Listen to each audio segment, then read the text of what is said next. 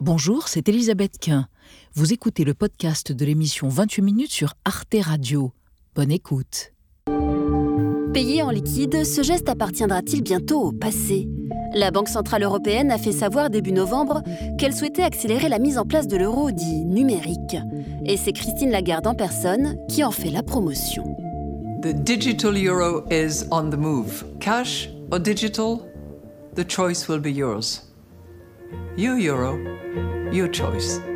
En plus de son portefeuille, chaque Européen pourra à terme avoir des euros numériques utilisables via une application téléchargée sur son téléphone portable. Objectif affiché, faciliter les paiements à l'échelle européenne. Aujourd'hui, dans l'Union européenne, seuls 42% des transactions se font en liquide. Mais c'est une moyenne. La France comme l'Allemagne font partie des pays attachés encore aux liquidités. C'est plus simple de gérer son budget avec de l'argent liquide. Carte bleue, on, on explose vite son compte en banque. Je suis plus sûre euh, aussi euh, d'avoir de l'argent sur moi. Il peut arriver quelque chose, la carte, ne la carte ne fonctionne pas.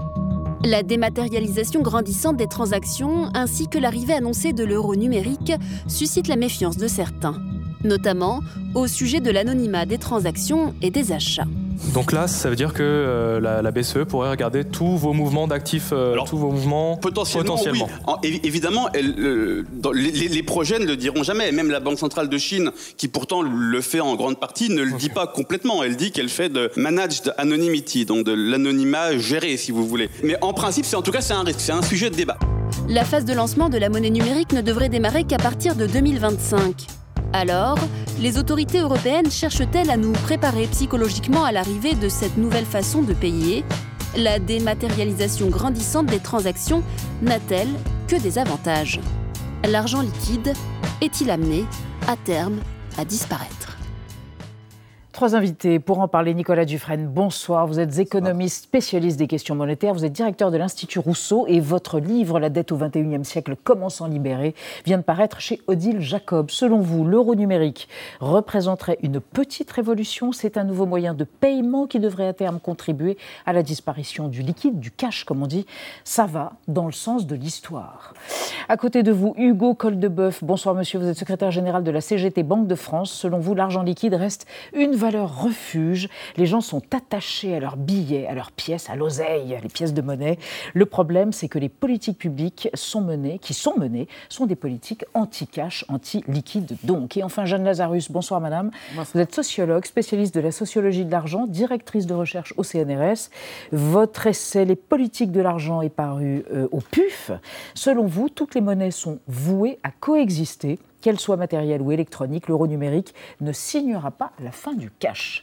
Et on démarre ce débat avec un chiffre. Oui, 50% en France, les paiements en espèces ont considérablement baissé. hein. Ils représentaient la moitié des transactions en 2022, l'an dernier, contre 68%, un plus des deux tiers en 2016, selon la Banque de France.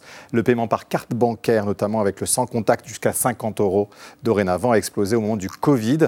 On peut aujourd'hui acheter eh bien, une baguette avec sa carte bleue, ce qui nous paraissait totalement impensable avant l'épidémie. Jeanne Lazarus, est-ce que ça va être une tendance lourde, la baisse euh, du liquide? Est-ce qu'on va pouvoir se passer de notre portefeuille? Ben, on s'aperçoit, oui, qu'il y a vraiment une accélération. Ça, baissait doucement et le, moment du Covid a, rendu euh, ce paiement dématérialisé encore plus facile qu'il n'était. Et, et ce qu'on voit dans les usages de l'argent, c'est qu'il y a des habitudes qui se prennent. Et donc euh, aujourd'hui, on a, on a pris l'habitude soit de payer en carte, soit aussi d'utiliser son téléphone pour payer. Et là, on n'a même plus de plafond, parce qu'avec le, le téléphone, on a sa carte bleue Oui, dans son On téléphone. met sa carte bleue dans son Et, téléphone. et donc, ouais. euh, on s'aperçoit, et les chiffres vraiment vont, vont tous dans ce sens, euh, de micro-paiements qui sont de plus en plus des paiements en argent dématérialisé. Ce qui n'empêche que, vous, vous le dites, c'est encore 50% Oui. euh, des paiements pour les petites sommes qui sont euh, en, en argent liquide. Et en fait, quand, euh, quand on regarde les paiements on a certes 50% pour euh, le nombre de transactions qu'on fait. Par contre, si on regarde la valeur, quand les valeurs sont plus importantes, là, c'est de l'argent dématérialisé. Oui, plus les sommes sont importantes, plus c'est avec de l'argent dématérialisé. Oui, donc c'est aussi pour les petites sommes. Mais de plus en plus de mm. gens n'ont plus de liquide sur eux. Oui, c'est ça. n'ont plus, ni pièces, ni billets. Et, et, on est aujourd'hui en mesure de vivre une vie quotidienne tout à fait normale mm. sans avoir d'argent liquide. Alors, Nicolas Dufresne, ça peut être eh bien, amplifié par l'euro numérique. On en parlait dans le sujet tout à l'heure. Alors, c'est quoi la différence avec la carte bancaire, cet euro numérique? On se posait la question, ça va être quoi la différence? Alors il y a déjà une différence qui est très claire, c'est que l'euro numérique, il est mm. attaché à une banque centrale et pas à des banques privées. Donc en fait, euh, si vous voulez, euh, quand vous avez un compte bancaire, votre, euh, si votre établissement bancaire fait faillite, vous pouvez perdre l'argent sur votre compte. Si vous avez un billet dans votre poche, votre billet ne disparaîtra pas. Et eh bien ça sera pareil avec l'euro numérique, ça sera une forme de monnaie sûre puisque rattachée directement mm. à la banque centrale. donc, une banque centrale peut faire faillite aussi Une banque centrale ne peut pas faire faillite, non. Non, une banque centrale, euh, sa particularité, c'est qu'elle est l'émettrice euh, suprême de la liquidité et donc elle ne peut jamais faire, euh, mmh. faire faillite. On peut lui reprocher de créer trop de monnaie, mais elle ne peut pas faire faillite. Et, donc, et, la forme, enfin, ça sera quoi? Sur le téléphone? Mmh. Alors la forme, ça, ça, peut prendre différentes formes. Ça peut être en effet une application sur le téléphone, mais... Et pour ceux qui n'ont pas de téléphone intelligent, bah alors, justement, les, les, ceux qui réfléchissent à l'euro numérique se disent que pour les populations qui ne sont pas habituées au numérique, il faudrait avoir d'autres systèmes. Donc on pourrait aussi avoir des, petites cartes, par exemple, qu'on irait chercher à la banque postale, qui mettrait à disposition des petites cartes, en fait, euh, qui contiendraient euh, les euros numériques et qui pourraient être utilisées comme ça sur les, paiements et qui seraient rechargeables euh, comme ça. Hugo Goldeboeuf, quand vous entendez ça, est-ce que justement il y a un risque d'exclusion de certaines populations avec cet euro numérique qu'on nous annonce? Bah Oui, déjà pour revenir un peu sur ce que vous disiez, c'est que c'est des les chiffres, mais si par exemple on mm. prend les populations les plus précaires, elles utilisent plus euh, de monnaie, euh, de billets et d'argent liquide parce que les budgets sont plus faciles à, suivre, parce mm. qu'une partie d'entre elles n'ont pas accès à des comptes en banque. Euh, donc ça, c'est très important de noter aussi que plus vous êtes pauvre, plus l'argent liquide est important pour vous. Et d'ailleurs, si vous prenez le cas de la Suède, qui était allée dans le tout numérique, en tout cas qui avait essayé, ils ont fait un recul par rapport à ça, justement sur les populations précaires, les immigrés ou euh, les personnes âgées. Les malvoyants, les, personnes âgées. Même si tout le monde est passé finalement à l'euro sans trop de difficultés en pensant que ça, ça allait être difficile pour les personnes âgées, elles-ci sont faites. Alors la dématérialisation, elle s'invite partout, y compris bien là où on ne l'envisageait pas du tout. Regardez. On sélectionne l'un des montants que, l'on souhaite euh, donner à la quête. Et puis, il suffit de passer euh, la carte bancaire. Même le tronc existe en version numérique. On peut acheter une bougie en payant sans contact. Nos troncs euh, ont été régulièrement visités, les serrures crochetées. donc, on, a eu des, cas de vol. Alors que là, bah, le, problème, il est réglé. Jeanne Lazarus, c'est vrai, quand on voit ça, on se dit, bon, l'avantage, c'est vrai que ça permet moins de braquage, moins de casse, c'est pas rien tout de même. Ah oui, il y a de vrais avantages à, l'argent numérique parce que l'argent liquide euh, peut être volé, euh, peut être euh, perdu. ça coûte cher aussi. La Banque de France eh dépense beaucoup d'argent pour récupérer les pièces et les billets endommagés, les nettoyer, les, les réimprimer. On a une idée de ce budget qui est alloué à la fabrication de la monnaie aujourd'hui? Alors là, je me tourne vers. Là, je ne serais pas tout à fait d'accord. Ça ne coûte pas ah. très cher ah. euh, par rapport euh, au trim. Et d'ailleurs, les infrastructures euh, dématérialisées, en fait, il y a des, il y a des infrastructures physiques derrière, donc ça, ça, coûte aussi. Après, sur la sécurité, là aussi, j'aurais des nuances. Euh, le billet, c'est ce qui est le moins falsifiable. Euh, on a tous des fraudes à la carte bancaire. Euh, c'est pas, c'est pas parce que c'est dématérialisé que c'est plus sûr que vous ne puissiez pas vous faire voler. Donc non, au contraire, nous, ce qu'on défend à la CGT, c'est que d'abord, le billet, c'est gratuit.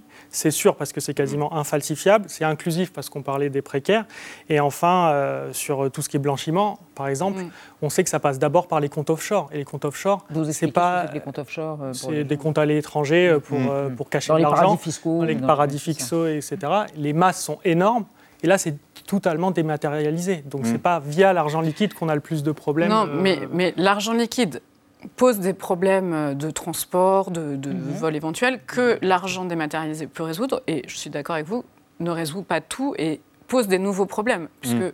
Cet argent dématérialisé peut être volé euh, aussi. Hein, le, c'est énorme, le hacking. Les de la carte euh, bleue aujourd'hui, hein, c'est des millions quand même. Oui, oui, oui. Et ça, Alors, ah. Ah, peut-être une différence, c'est que les cartes bleues souvent ont des assurances. C'est tout à fait désagréable d'avoir euh, d'avoir une fraude sur sa carte bleue, mais il y a des formes de protection mmh, des mmh. consommateurs euh, qui sont plus importantes que si on, vous vole euh, votre valise de billets où là, vous n'avez aucune assurance dessus. Et Nicolas Dufresne, c'est vrai qu'en même temps, la dématérialisation, ça aide à lutter contre le blanchiment. ça, c'est quand même pas rien. Hugo Coldebec, vous ne l'avez pas mentionné, mais c'est... Oui. C'est un, fait objectif, ça. Oui, alors ça peut. C'est-à-dire ah, que ah. c'est une possibilité, mais ce n'est pas, pas une obligation. Alors, euh, déjà, je suis d'accord avec Jeanne Lazarus. Euh, vous, vous, avez, par exemple, en Allemagne, où les, les, paiements liquides continuent à être euh, très, très importants. Sans limite, sans limitation Et sans limitation. En France, on est limité à 1000 euros. en, Allemagne... Ils voulaient limiter à 10 000, et puis finalement, ils l'ont pas eh ben, encore fait. Ils ont fait marche arrière. Voilà, chaque, chaque fois qu'on touche à l'argent liquide en Allemagne, c'est un psychodrame. Quand il y a eu la disparition des billets de 500 euros, ça a été un psychodrame. Quand la BCE a proposé de supprimer les pièces de 1 à 2 centimes, euh, pareil. Donc en Allemagne, on ne veut pas. Alors, le liquide est sacré. Voilà, mais ça amène à des situations parfois très cocasses. Euh, si vous voulez, euh, par exemple, un retraité qui veut acheter sa voiture neuve avec sa valise de, de, de, 20 000 euros en billets, puis qu'il oublie dans le bus et qui. Et ça arrive toujours en, Allemagne, il y a toujours des. mais sur le blanchiment, c'est pas forcément. Et sur le blanchiment, eh bien, sur le blanchiment, l'Allemagne mm. est euh, très confronté justement à ça du fait de l'utilisation du cash. On a parfois l'idée mm. que le blanchiment, ça se fait plutôt en Italie, vous voyez, dans les pays où il y a la mafia. Et eh bien en fait, non, le, le, gouvernement allemand mm. a reconnu que c'était un problème très très important, avec pas loin de 100 milliards d'euros chaque année en Allemagne qui seraient blanchis, notamment via l'utilisation du cash. Ah Et donc, euh, si vous avez des monnaies numériques, alors là je reviens à l'euro numérique, si vous avez un euro numérique, vous pouvez, tout en garantissant l'anonymat dans la vie quotidienne, avoir néanmoins, si vous avez la décision d'un juge ou d'une autorité euh, judiciaire, une traçabilité mm. des transactions qui peut être plus facilement établie que c'est le cas avec, euh, avec les billets, ou d'ailleurs, mais, mais ce n'est pas une obligation, parce qu'avec les crypto-actifs, vous voyez bien qu'aujourd'hui ça pose des tas de problèmes, parce que justement, il y a des cryptoactifs qui sont... C'est quoi les cryptoactifs les, le, Bitcoin et compagnie. Les crypto-monnaies. Voilà, qui sont pensés pour être anonymes et donc qui facilitent les trafics. Donc le, la, numérisation n'est pas euh, une garantie absolue de, euh, de, conformité, si mm. vous voulez, à l'état de droit. Jeanne Lazarus, sur le blanchiment et la lutte contre le blanchiment grâce à l'euro numérique, euh, vous êtes euh, d'accord bah, J'aurais tendance à dire que, les personnes qui, veulent euh, blanchir leur argent n'utiliseront pas l'euro numérique. Donc, euh, et, c'est vraiment ce que vous venez de dire.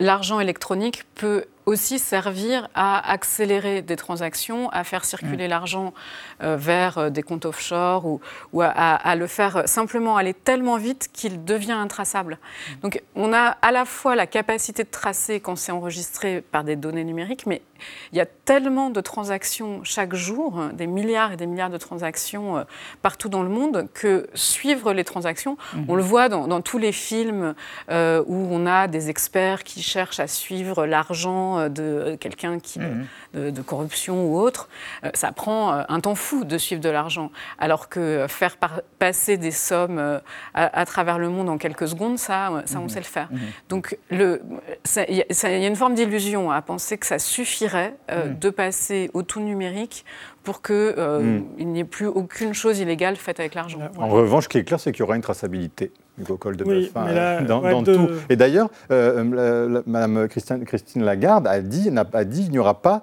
d'anonymat complet avec l'euro numérique. On pourra vous suivre un peu à la trace quand même de vos achats. Ça, c'est enfin, deux choses. Déjà, bon, sur, euh, sur le blanchiment, parce que c'est vraiment plus un élément de langage, à mon avis, qu'une réalité. Ah. Le montant, on est sur 15 euh, milliards d'euros sur la fraude à la TVA, par exemple, où on a d'habitude qu'on a assimilé au, cash. Ça, si vous voulez lutter contre ça, il faut des inspecteurs du travail. Il ne faut pas supprimer la monnaie. Or, en ce moment, on supprime les postes d'inspecteurs du travail. Donc, euh, mm. Et encore, je le redis, la fraude fiscale, c'est 100 milliards. Donc si vous voulez aller chercher de l'argent, et ça c'est des comptes dématérialisés. Ça c'est le premier point. Et sur les libertés publiques, la traçabilité, c'est pour ça que c'est important de garder euh, de la monnaie. En fait, même sans juge, aujourd'hui on est inquiet parce que euh, l'extrême droite peut arriver au pouvoir dans plein de pays. Aujourd'hui, si toutes nos transactions sont suivies euh, matériellement par des comptes, même via l'euro numérique, un gouvernement d'extrême droite, il appuie sur un bouton, il a accès à tout. Hmm. Il a accès à tout. Et si vous n'avez pas de cash qui vous permet de sortir de cette traçabilité, bah, ça veut dire que bah, voilà, vous êtes tracé complètement. Donc il y a un vrai enjeu de liberté publique et de liberté individuelle de laisser une économie avec du cash et encore plus dans le contexte actuel avec la montée des extrêmes droites partout. Alors, on va, on va revenir à la question de nos libertés liées à ça, mais on parle de cette révolution qui serait l'euro numérique. Retour en arrière avec une autre révolution, c'était il y a un demi-siècle l'apparition des premiers distributeurs automatiques de billets, on appelait ça les DAB. Le liquide devient miraculeusement accessible et l'expression à l'époque, c'était les coffres dans la rue. Regardez. Un coffre dans la rue, l'expression n'est pas exagérée. D'ailleurs, regardez, Voici la clé de ce coffre. C'est une carte qui est parcourue par trois bandes. Par semaine, vous pouvez retirer 500 francs. Alors, voici le fonctionnement. La carte est mise en place. Pendant ce temps, l'information est digérée par l'ordinateur terminal et le coffre s'ouvre. Alors à l'intérieur, vous avez un clavier. Vous pouvez prendre 5 billets si vous voulez, mais vous n'êtes pas obligé de prendre tout d'un coup. Vous pouvez prendre de 1 à 5 billets. Mettons 5 billets. 1, 2, 3, 4, 5. On, derrière, on adore ce genre d'archives. Nicolas Dufresne, en même temps, aujourd'hui, on va avoir de moins en moins le choix parce que quand on regarde les chiffres, eh bien, il y a 12% de moins de distributeurs aujourd'hui qu'en 2018, par exemple, surtout dans les endroits les plus reculés, en France, bien sûr. Oui, alors ça, c'est le, le mauvais côté, en effet. Euh, c'est que les banques euh, veulent euh, une disparition massive du cash parce que finalement, ça leur coûte. ça, leur alors, déjà, ça leur coûte cher parce qu'il faut mmh. entretenir un réseau et donc on voit les, les distributeurs disparaître. Et puis Sans compter les détériorations pendant les manifestations, on l'avait vu, hein, c'est un symbole du capital Hein, quand même. C'est aussi les retraites, manifestations C'est aussi un symbole. Bon, là aussi, il y a des assurances, mais bon, en effet, il y, a des dégradations, mais euh, euh, surtout parce que dès que vous passez en, cash, en fait, vous passez en monnaie banque centrale, c'est-à-dire vous passez, mmh. vous sortez de la monnaie bancaire, et donc euh, sur les transactions en billets, les banques n'imposent pas de frais de transaction, ça leur échappe. Mmh. Elles peuvent en imposer au moment où vous allez les retirer, mais pas au moment où vous utilisez. Donc plus, donc ça c'est la mauvaise raison, si vous voulez, mhm. euh, mhm. qui, conduirait à vouloir des paiements tout numériques. C'est que les banques ont aussi un intérêt euh, pour bah, être présentes sur chacune des opérations, sur chacune des transactions.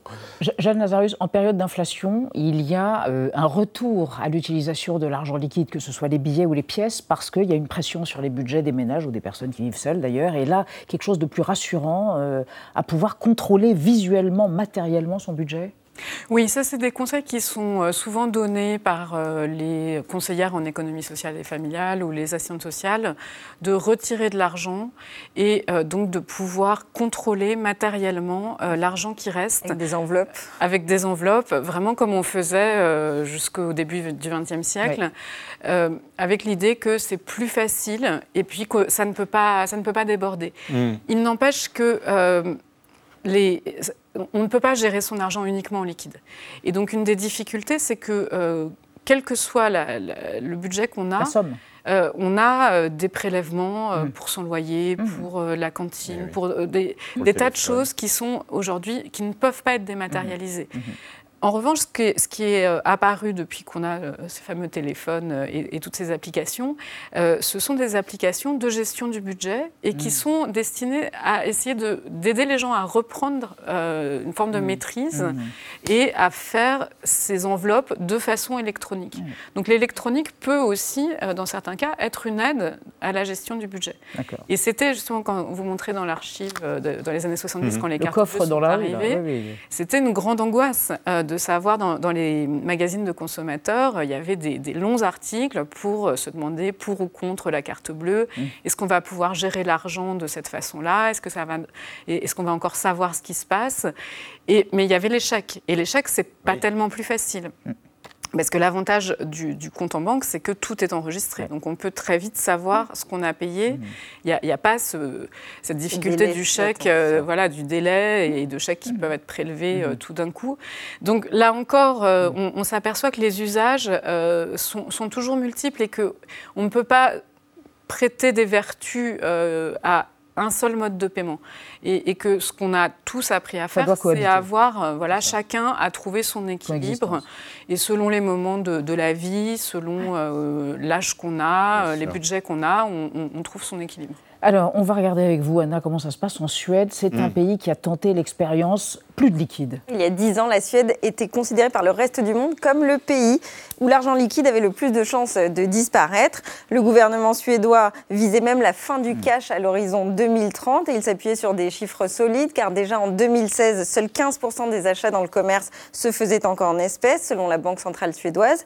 Et puis le montant du cash en circulation euh, dans le pays avait diminué de moitié entre 2007 et 2018 c'est vrai que là-bas, l'usage de la carte bancaire y est généralisé depuis très longtemps. Et surtout, l'apparition de l'application de paiement Swish dès 2012 n'a fait qu'accentuer cette tendance. Elle permet via son téléphone de réaliser des paiements directement électroniques instantanés, soit entre banques, soit entre particuliers. Et aujourd'hui, cette application est utilisée par 95% des Suédois de 15 à 65 ans.